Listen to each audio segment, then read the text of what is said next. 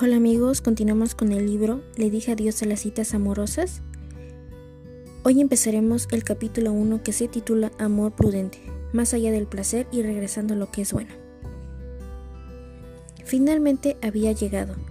Era el día de la boda de Ana. Este era el día con que tanto había soñado e invertido meses en planificarlo. La diminuta y pintoresca iglesia estaba llena de amigos y familiares. Los rayos del sol penetraban cálidamente a través del colorido vitral y la suave música de un cuarteto de cuerdas resonaba por todo el auditorio. Ana desfiló por el pasillo de la iglesia hasta encontrarse con David. El gozo que experimentaba era obvio. Este era el momento que había esperado por tanto tiempo. David tomó gentilmente su mano y ambos se colocaron frente al altar pero cuando el ministro les, pidió a Ana y a David que se expresaran mutuamente los votos de compromiso matrimonial, algo inesperado ocurrió. Una hermosa joven, en medio de la congregación, caminó hacia el altar y tomó la otra mano de David. Otra joven se acercó y se paró al lado de la primera, seguida por otra joven más. Pronto había seis bellas jóvenes de pie al lado de David, mientras éste le expresa sus votos a Ana. Los labios de Ana comenzaron a temblar mientras sus ojos se inundaban con lágrimas. ¿Qué chiste es este? le susurró Ana a David. Lo, lo siento mucho, Ana, dijo él sin levantar la vista. David, ¿quiénes son estas chicas? ¿Qué está sucediendo? dijo ella con voz entrecortada. Son chicas de mi pasado, respondió él con tristeza. Ana, ellas no significan nada para mí, pero la realidad es que cada una le he entregado parte de mi corazón. Pero yo pensé que tu corazón me pertenecía solo a mí, dijo ella. Así es, así es, dijo él entre ruegos. Todo lo que te queda te pertenece. Una lágrima rodó por la mejilla de Ana, y entonces despertó. Engañada. Ana escribió una carta en la que me contaba su sueño. Cuando desperté, decía su carta, me sentí tan engañada, pero después me invadió este sucio pensamiento. ¿Cuántos hombres podrían pararse a mi lado el día de la boda? ¿En cuántas ocasiones entre mí entregué mi corazón en relaciones a corto plazo? ¿Habrá quedado algo para ofrecerle a mi esposo? A menudo pienso en el sueño de Ana. Es una imagen estremecedora que me persigue. También hay varias chicas que forman parte de mi pasado. ¿Qué haría si ellas deciden estar presentes el día de mi boda? ¿Qué podría decir ellas a los novios cuando se acercan a saludarlos después de la ceremonia? Hola Joshua, qué grandes promesas expresaste hoy en el altar. Espero que hayas mejorado en el cumplimiento de tus promesas y que no hagas como cuando nos conocimos. Pero qué elegante te ves con tu smoking y qué novia tan hermosa. Por cierto, ¿ya le has hablado acerca de mí? ¿Le has comentado de todas las cosas lindas que solías decirme al oído? Hay ciertas relaciones que al pensar en ellas solo puedo sentir pesar o remordimiento. Me esfuerzo mucho por no pensar en ellas, las he tenido que echar a un lado con una sonrisa en los labios, al considerarlas como parte del juego romántico, en el cual todos hemos participado. Yo sé que Dios me ha perdonado porque así se lo he pedido, y también sé que varias de las chicas me han perdonado porque así se los he pedido. Es justamente así. Durante mis años de crecimiento, consideré las prácticas de las citas y el noviazgo como parte de la experiencia total de la adolescencia, cuando no estaba saliendo con una chica, estaba saliendo con otra. Todo esto comenzó durante la escuela intermedia, donde mis amigos y yo considerábamos esta práctica como un juego, como una oportunidad de jugar a los enamorados y experimentar con las relaciones. Tener una novia significaba poco, poco más que decir salías con una chica. No había nada de difícil en ello. Mis amigos y yo salíamos con las chicas y rompíamos la relación a paso alarmante. Nuestra única preocupación era que la chica fuera la que terminara con la relación. Ninguno de nosotros quería verse en esa situación, ya que éramos nosotros los que siempre iniciábamos el rompimiento. Conocí una chica que se hizo famosa por usar la rutina de rompimiento más rápido de la historia. Cuando ella quería terminar su noviazgo con un chico, simplemente le decía, Picabú, hasta aquí llegaste tú. Pero pronto llegó la etapa en que simplemente decir que está saliendo con una chica ya no era suficiente, y entonces comenzábamos a experimentar en las relaciones con el aspecto físico. En esta etapa Salir con alguien llegó a significar que también habías besado a esa persona. Recuerdo que, recuerdo que en cierta ocasión yo estaba al lado de una chica que me gustaba, mientras ella llamaba por teléfono y rompía su relación con él. Tan pronto como terminó de hablar con el novio, ella me besó, y eso quería decir que desde ese momento éramos pareja oficial. Al pensar en estas cosas, tengo que menear la cabeza al considerar lo inmaduro que éramos. La intimidad física de aquellos días de la escuela intermedia no tenía absolutamente nada que ver con amor o con lo que es el verdadero afecto. Nosotros simplemente estábamos imitando lo que observábamos en los chicos mayores y lo que veíamos en las películas. Nos parecía que era algo de gente mayor, pero en realidad no era más que lascivia. Estoy agradecido de que la escuela intermedia no duró para siempre.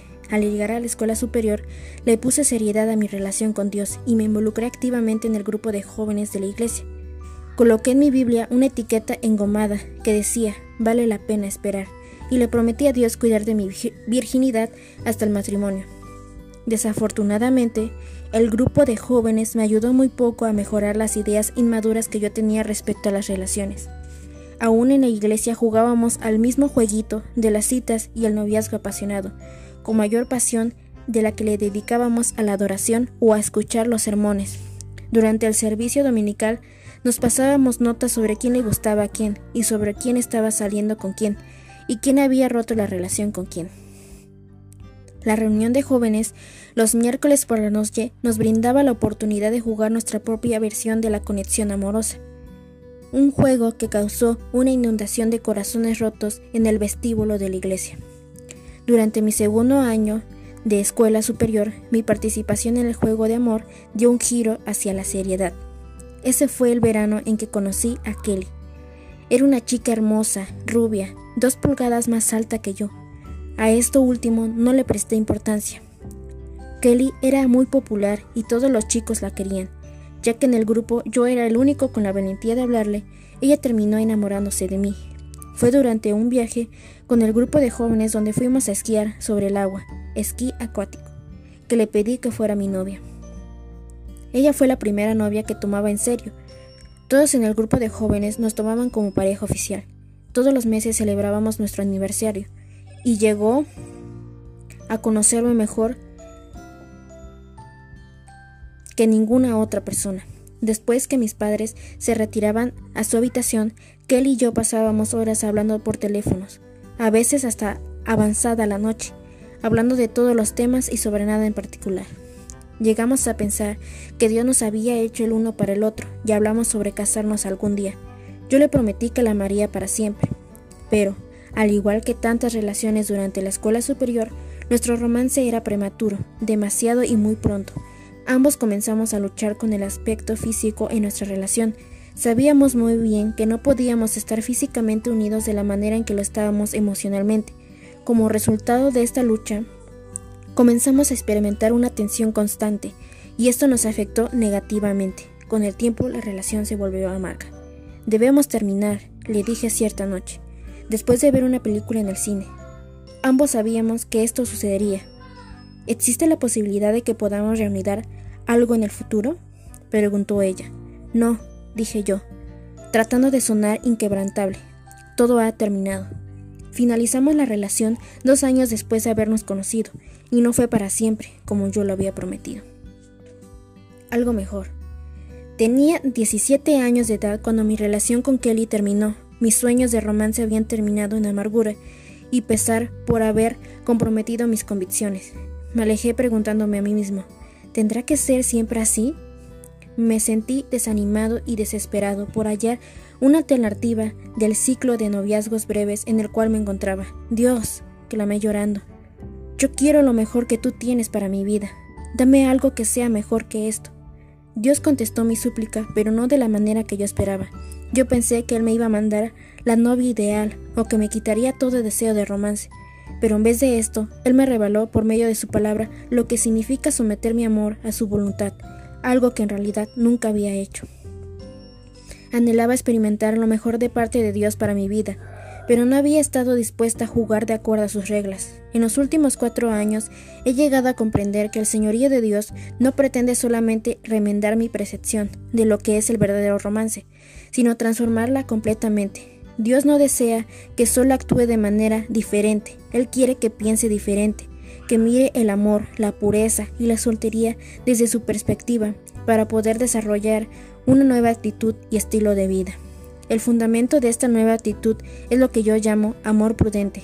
Pablo describe este tipo de amor en Filipenses 1, 9 al 10. Y esto pido en oración, que vuestro amor abunde aún más y más en ciencia y en todo conocimiento, para que aprobéis lo mejor, a fin de que seáis sinceros irreprensibles para el día de Cristo. El amor prudente crece constantemente y va profundizando cada vez más en la práctica del conocimiento y la ciencia. El mismo abre nuestros corazones para que podamos discernir la perfecta voluntad de Dios para nuestras vidas, haciendo posible que seamos puros y sin mancha ante Él. Derrame sentimental. La paráfrasis de El mensaje traduce Filipenses 1.9 al 10 de la siguiente manera. Aprendan a amar debidamente. Es necesario que usen bien la cabeza y que pongan a prueba los sentimientos para que su amor sea sincero e inteligente y no desborde de romanticismo. ¿Alguna vez has sido culpable de un desborde de romanticismo al permitir que sean tus emociones las que marquen el curso de una relación romántica? Hay muchas personas que hacen esto, y hay muchas parejas que en vez de actuar en lo que saben que es correcto, permiten que los arrastre la corriente de sus emociones. Yo también he tenido que lidiar con este tipo de desborde. Durante el noviazgo he tomado varias decisiones fundamentadas en la superficialidad y la ignorancia. Podía decirle con mucha facilidad a una chica, te amo, aparentando devoción desinteresada, cuando en realidad estaba siendo motivado por el egoísmo y la falta de sinceridad. Estaba interesado principalmente en lo que podía obtener, como por ejemplo la popularidad de estar con una chica o el placer y bienestar físico y emocional dentro de una relación. Yo no practicaba el amor prudente, pero sí el amor necio. Escogía lo que me hacía sentir bien a mí en vez de procurar aquello que era bueno para otros y que a la vez complacía a Dios.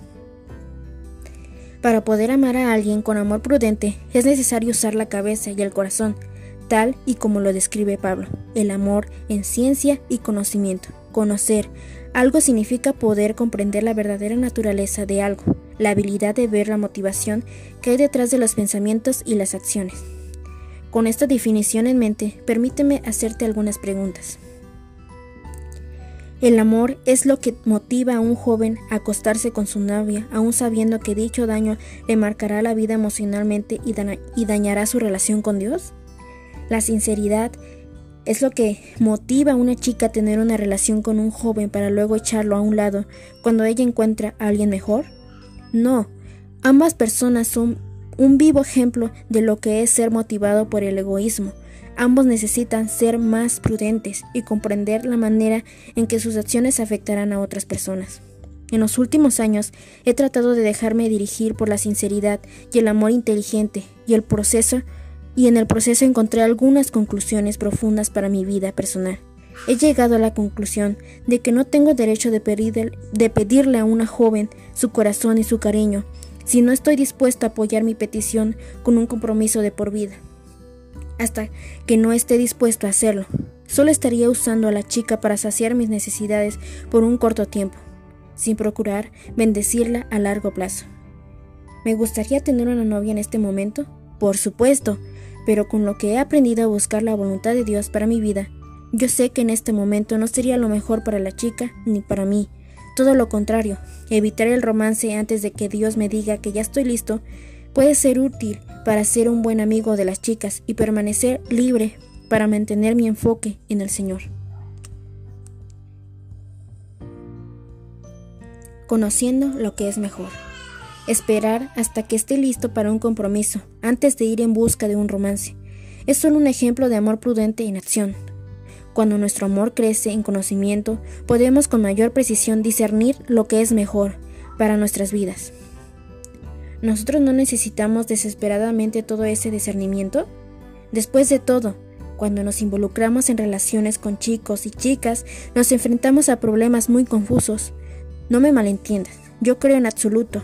Pero en el área de noviazgos y las citas no solo tenemos que tomar decisiones sabias entre lo que está bien y lo que está mal, sino que también debemos evaluar cada aspecto de nuestra relación para poder estar seguros de no ir más allá de lo debido y no ser arrastrado e involucrarnos en algo que debemos evitar.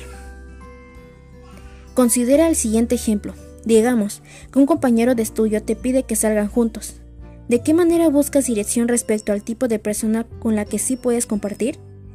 Trata de buscar en la concordancia de tu Biblia si aparece algún versículo sobre las citas con el sexo opuesto. No lo encontrarás.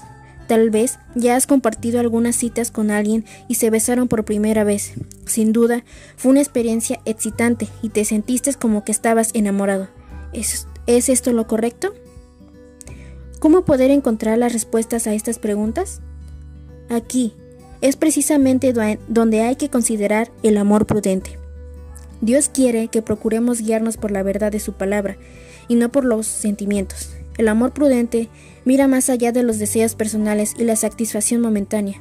Ese tipo de amor considera el panorama en su totalidad, como servir a los demás y glorificar a Dios. Es posible que en este momento estés diciendo, ¿qué pasa conmigo y mis necesidades? Bueno, precisamente esa es la parte asombrosa de todo este asunto. Cuando nuestra prioridad es la gloria de Dios y las necesidades de los demás, nos colocamos en una posición privilegiada para recibir lo mejor que Dios tiene preparado para nosotros. Permíteme ampliar este pensamiento. Hace un tiempo, mi punto de partida en cuanto a las relaciones se refiere era lo que yo quería en lugar de lo que Dios quería.